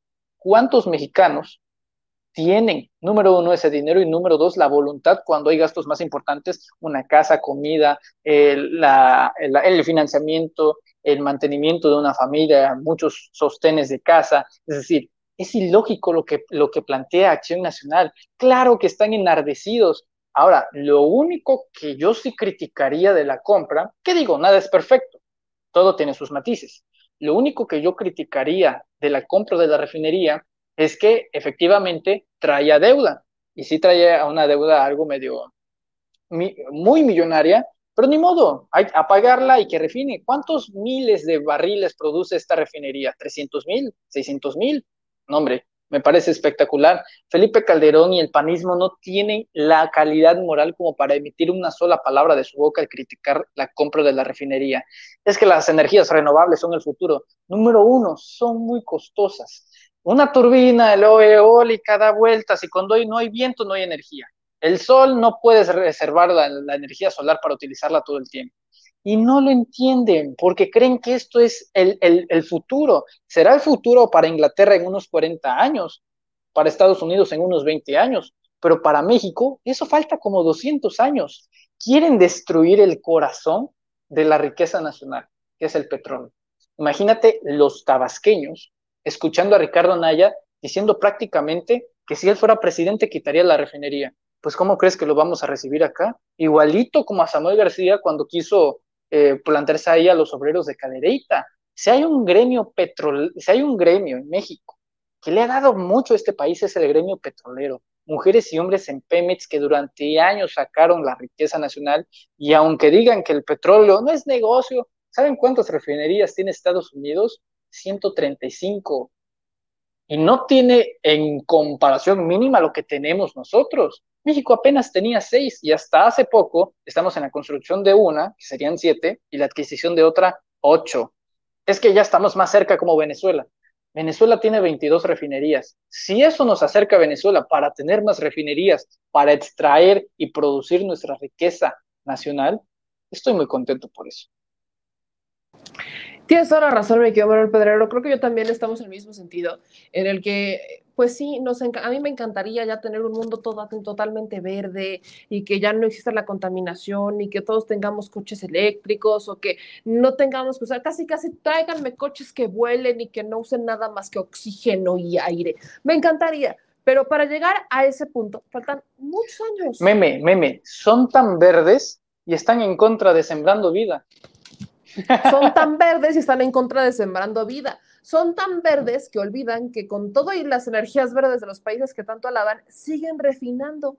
Porque no, no todo lo que se refina es gasolina, porque no hay muchas cosas que salen de los derivados de, y no, ¿cómo se les ocurre? Señoras, señores, tenemos que cuidar nuestro ambiente, sí, pero ¿sabes qué es lo que todavía me da más coraje, mi el Pedrero? Que muchas de estas personas que son súper proenergías verdes, ni reciclan la basura en sus casas. Es correcto. Un tal ejemplo, yo digo, prediquemos con el ejemplo y no con el verbo. Es más barato, nos gastamos saliva y hacemos algo que genera un impacto importante en la ciudadanía. Yo nada más la dejo con eso. Me quedo Manuel Pedro, gracias por el día, pero junto antes de que termines, quiero plantearte este escenario para que me des toda la reflexión completa, así que el combo completo. Ok. ¿Qué le decimos a los jóvenes de las élites que sin, sin salir muchos de ellos a toparse con el mundo real, repiten lo mismo que dicen sus papás y que dicen sus tíos y que dicen sus abuelos, de esta, esta jerarquía que les viene, que los viene adoctrinando indudablemente, y que no se generan un criterio propio y que no salen a las calles y que se topan con la realidad.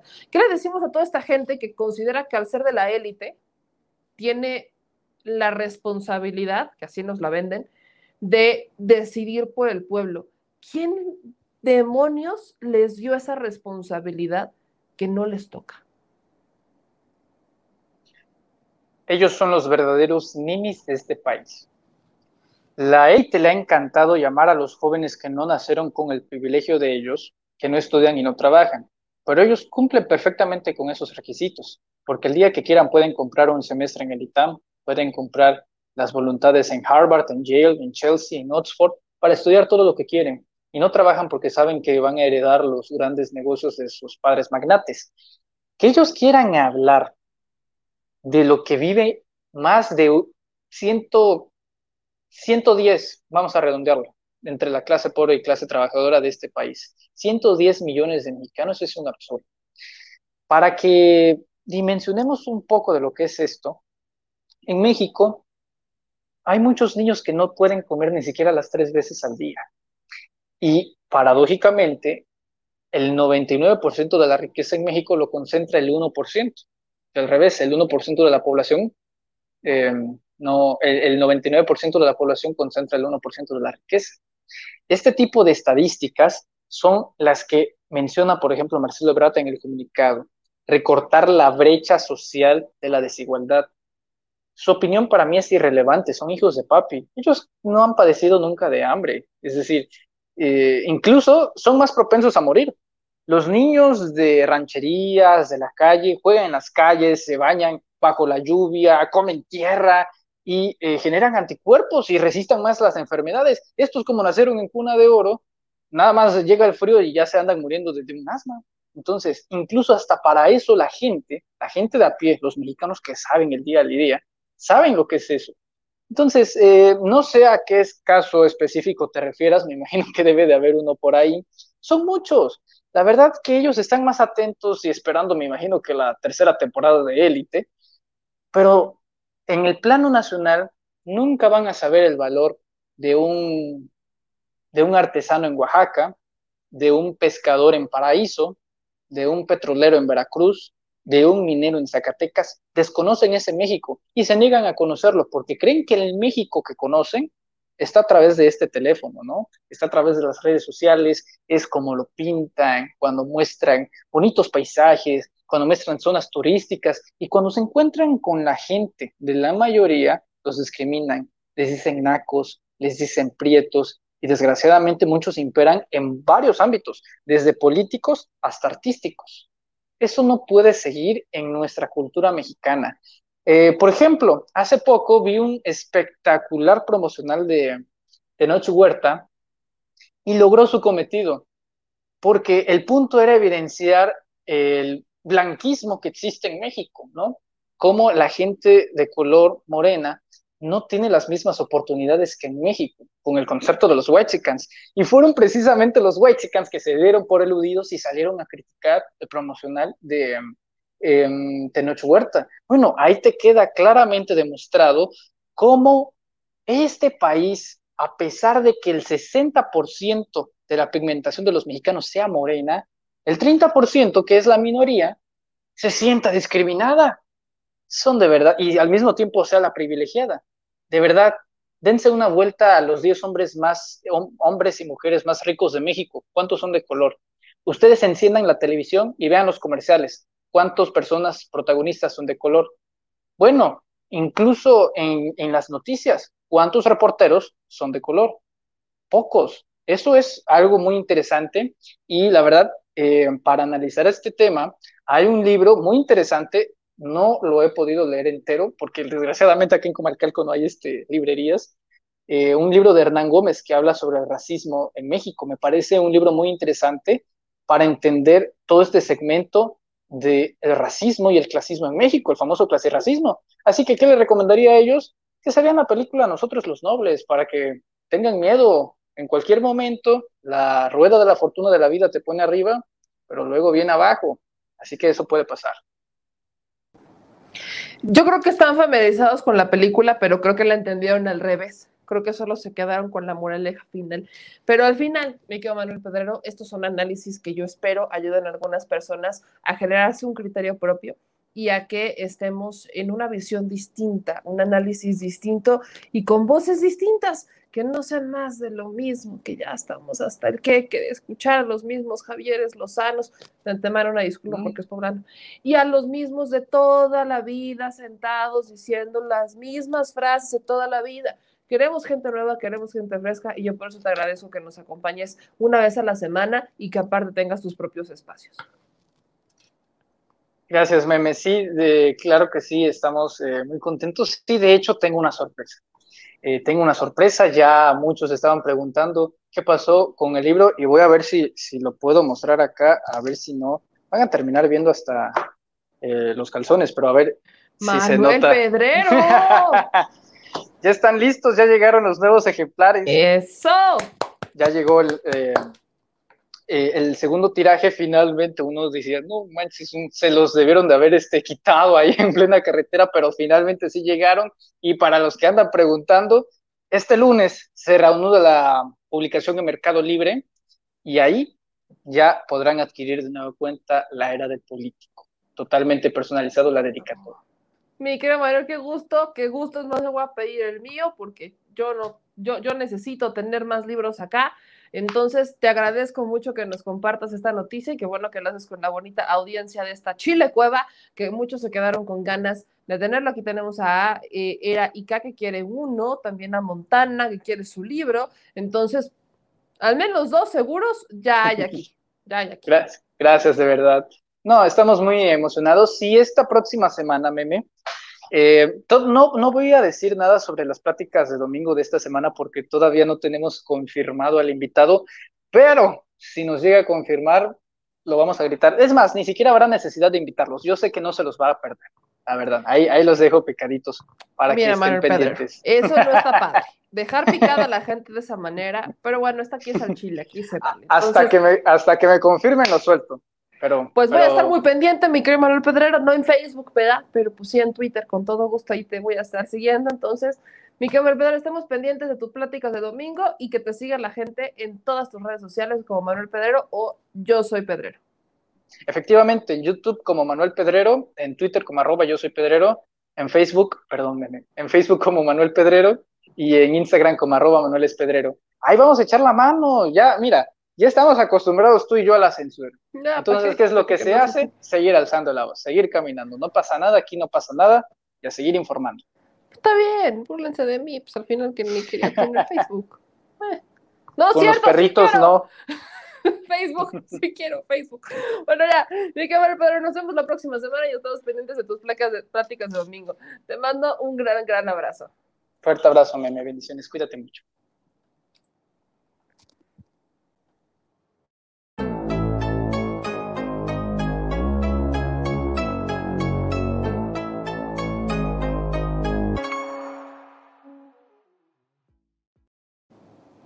Mis amigos, pues fíjense que permítanme decirles que mientras ustedes estaban por acá eh, diciendo lo de la lo de The Economist, yo le agradezco mucho a Dino Madrid y a todos los compañeros en redes sociales que se acaban de aventar la contraportada de The Economist y en playera, papá. ¿Qué hubo? No que no, y en playera, papá. Les gustó mucho el diseño, dijeron Ingesu, el Mesías. Ahí la tienen para que, miren, yo insisto, México no domina el mundo porque no pinches quiere. Pero ahí vamos, creo que ya queremos, ya queremos, estoy segura que ya queremos y vamos encaminados a la dominación mundial. Ahí lo tienen, para aquellos que andaban con el pendiente, pues ahí está. Y para irnos, eh, yo no sé si esto es noticia chusca o si nada más es noticia y hay que estar pendientes, porque ¿se acuerdan que cuando fue la pelea del Canero, del Canelo, criticamos mucho cómo la, ¿cómo se llama Ángel Aguilar? Ángel Aguilar, cómo cantó el himno. Algunos decían que lo había cantado como si estuviera cantando el himno de Estados Unidos y yo insistí en que lo único que hizo fue cantarlo en slow motion y es que a mí se me hace muy raro que al menos alguien en México no sepa que el himno nacional lleva una tonada, lleva una tonada, que es este mismo ritmo, ritmo, ritmo, no. Si ustedes, miren, yo porque lo canté seis años de mi vida en concursos, entonces seis años de mi vida no se me va a olvidar nunca cómo va el mexicano ser grito de guerra. No lo voy a cantar porque ya no canto tan bien, pero ahora ya no es Ángel Aguilar de la que tenemos que hablar. Y el que sí se tropezó es Pablito. Don Pablito Montero la regó, porque no, no, él no le cambió la tonada. Este dijo chinga a su madre, yo le cambio la letra. Pablo Montero le cambió la letra al libro nacional en el tan esperado partido de eh, Cruz Azul. Tan esperado partido por mi querido César Gutiérrez Priego de Cruz Azul. ¿Qué hizo Pablito Montero?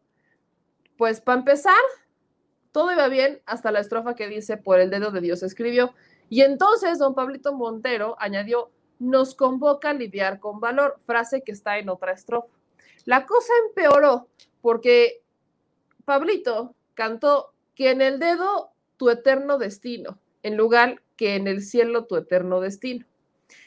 Aunado al tema, agárrense porque esto se pone más sabroso. El cantante no pronunció algunas palabras con claridad. Por ejemplo, cantó y retiemble en su centro. Ese es el error más clásico a la hora de cantar el himno, porque no es su centro, es sus centros aunque siempre va a ser el debate entre los que cantamos alguna vez el himno nacional, porque unos decimos su centro, todos dicen sus centros y todos nos ponemos a debatir, pero en, el himno, en el texto dice sus centros, así que se chingan todos. Y para rematar, casi al final de la interpretación entonó al sonoro rugir y el cañón, y debe ser del cañón, no y chingada. Aunque al final de su interpretación agrega la frase guerreros. ¿Y cantaba regional? Pues dice que canta. Ya está todo aguardientoso. Pues deja todo aguardientoso. Yo creo que ya, ya es. Ya está borolas. O sea, de nada le sirve el traje de charros sin... Y fíjate que en este programa del fin de semana, yo no sé por qué, yo no sé decirle, interpretó a don Vicente Fernández. Tanto, hasta lloró por interpretar lo que porque su padrino Ya, ve- Don Chente debe estar decepcionado. Yo no me imagino a Don Chente Fernández cantando mal el himno nacional. Pero miren, ahí nomás les encargo. ¿Eh? Una probadita. ¿Sí se puede? Sí, nos van a dejar. A ver, no más para. Es más, lo voy a poner hasta del Twister. Lo voy a poner Sí, directo del sí, Twister. de- Porque para no tener temas, se los, voy a, se los voy a poner. ¿A partir de qué minuto? ¿Lo echo? Pues dice el señor productor que le eche. Si me sancionan, es tu culpa. ¿eh? Nada más te aviso. Vale la pena. Vale la pena, mis amigos, que ustedes vean cómo la regó. No, no sirve de nada que te vistas como charro cuando no sabes cantar el himno nacional. ¡Qué perro oso! Ahí se los comparto. Retiemble está el vidrio.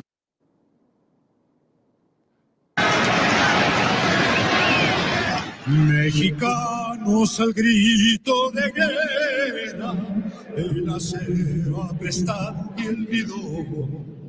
Y retiemble en su centro la tierra al sonoro rugir del cañón y retiembla en su centro la tierra al sonoro rugir del cañón. Ciño patria, tus sienes de oliva, de la paz el arcángel divino, que en el dedo tu eterno destino nos convoca a lidiar con valor. Mas si osare un extraño enemigo profanar con su planta tu suelo, pienso patria querida, el cielo, un soldado en cada hijo te dio, un soldado en cada hijo te dio. Mexicanos al grito de guerra, el acero aprestad y el bridón. Y retiembla en su centro la tierra, al sonoro rugir y el cañón. Y retiembla en su centro la tierra, al sonoro rugir del cañón. ¡Guerreros! No, pues. No, pues, ¿qué les digo, no? ¿Saben qué? Siempre sí quiero regresar a cantar. Creo que sí lo hago más bonito. Seis años, primer lugar en concurso del coro, ya mucha honra, ¿eh? Seis años, primer lugar en concurso del himno nacional. Mm, De primaria, evidentemente, primero es que estoy primaria, ahorita ya la voz me cambió, ahora sí que me cambió la voz por ahí en la secundaria, ya no les vengo manejando el bonito tono que yo tenía por ahí en la, en la primaria, ¿verdad? Este, no, no era de soprano. Mi mamá sí se acuerda, yo la neta no me acuerdo qué le dijo la, la, la maestra de coro, pero que sí tenía yo, no me acuerdo. Pero sí, no, fíjate que era yo aguda, bien aguda. To- Todavía te alcanzo las notas altas, todavía te las vengo manejando. Pero tengo como que calentar la garganta porque si no me pasa un rolita ya y para qué quieren. No, mejor así la dejamos. Pero aún tengo mis medallas de seis años de coro de primer lugar. Qué pena, qué pena. A este sí le amerita multa. A este sí le amerita multa. A este sí le amerita la multation. Es el artículo 38 sobre la ley del escudo, la bandera y los himnos nacionales. Ay, nomás. Dice, el canto, ejecución y reproducción y circulación del himno nacional se apegarán a la letra y música la versión establecida en la presente ley. La interpretación del himno será siempre de manera respetuosa y en un ámbito que permita observar la debida solemnidad. Artículo 39. Queda estrictamente prohibido alterar la letra o música del himno nacional y ejecutarlo total o parcialmente en composiciones o arreglos. Asimismo, se prohíbe cantar o ejecutar el himno nacional con fines de publicidad comercial o de índole semejante. Se prohíbe cantar o ejercer los himnos de otras naciones, salvo autorización expresa del representante diplomático respectivo y de la Secretaría de Gobernación. A ver qué dice la SEGOV mañana. A a Ángela Aguilar la perdonaron porque no lo cantó mal, solamente no entonó, pero no se pasó la letra por el arco del triunfo como Pablito Montero sí, pese a que en un inicio como que había estrofas que cantaba con la letra como iba después la regó, se le olvidó, se chispoteó. Sáquenlo más seguido. Eso es lo que pasa cuando están tanto tiempo adentro. Le agradezco muchísimo a Lalo el super sticker de 2 dólares y también a Tantos Mundos que nos manda un super chat de 50 dólares. Dice Meme Manuel, un saludo a la distancia y otra vez agradecido por la labor que están haciendo. Manuel, mis respetos, eres un chico con un futuro espectacular. Estoy totalmente de acuerdo. Por ahí vi uno que otro este super chat que nos estuvo llegando. Muchas gracias a todos los que nos han estado económicamente. Es para nosotros muy importante porque es la forma en la que estamos creciendo y bueno, ahora con Facebook, peor.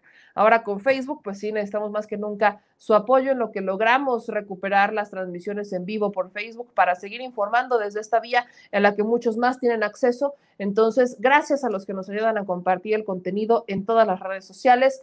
Gracias a todos los que se suscriben a nuestros canales, que nos dan con los pulgares arriba y se suscriben y activan la campana. Somos 288 mil en esta bonita red social de YouTube y con su, con su apoyo vamos a llegar a más. Entonces, gracias a los que se suscriben, comparten, comentan y hasta a veces no las mientan, bien merecido, a veces dicen, a veces no, pero aquí viva la libertad de expresión.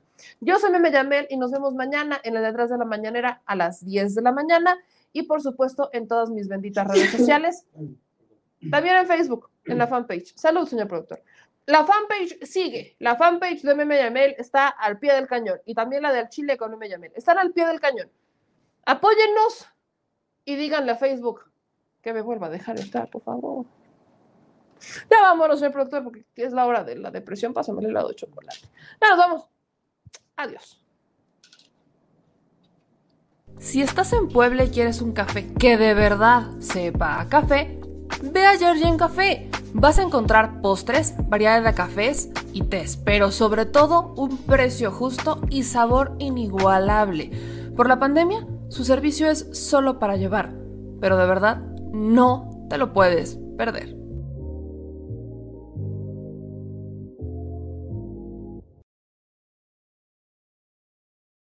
Al chile, la indiferencia es el peor enemigo de todos y más de los animales. Los últimos datos del INEGI señalan que en México existen cerca de 18 millones de perros y alrededor del 70% viven en las calles, es decir, casi 13 millones han sido abandonados, extraviados o nacieron en las calles. Esto posiciona a México como el primer país de América Latina con mayor índice de perros abandonados y también con mayor indiferencia al tema. El abandono es un fenómeno que afecta a perros y gatos de todo tipo, no entiende de edades o de razas. El 20% de perros y el 11% de gatos abandonados son de pura raza, mientras que el resto son mestizos. Por otro lado, la mayoría de perros y gatos llegan al refugio en la edad adulta, aunque también son recogidos cachorros y animales de edad avanzada. El maltrato animal también está presente y nuestro país aún está en pañales, pese a que se está comenzando a legislar para crear sanciones más severas a quienes cometan ese tipo de delitos. Por eso es importante la participación ciudadana y pedimos tu ayuda. Es hora de dejar de callar y ayudar a darles voz a quienes siempre están ahí para darnos una patita. Educar, esterilizar, identificar, reflexionar y adoptar es básico para revertir la tendencia. Pero si tú no tienes la posibilidad de adoptar o rescatar, ayuda a diferentes organizaciones que ya lo hacen. Angelitos Peludos,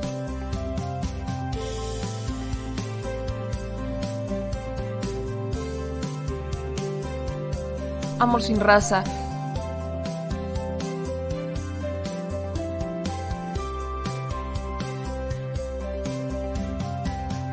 Puebla.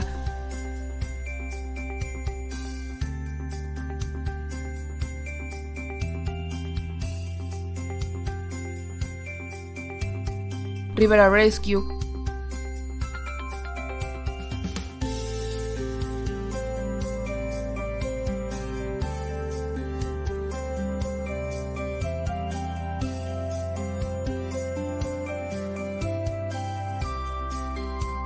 Voz Animal MX.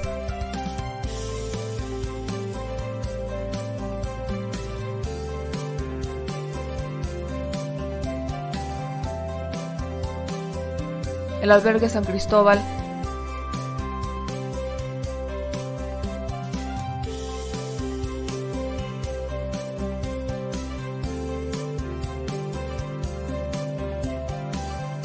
Fundación Toby.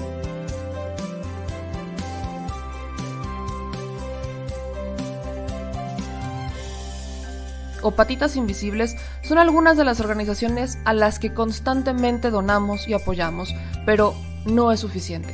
Ayúdanos a que sean más voces las que salven vidas. Sus patitas, de verdad, pueden salvar tu vida. Difunde y dona.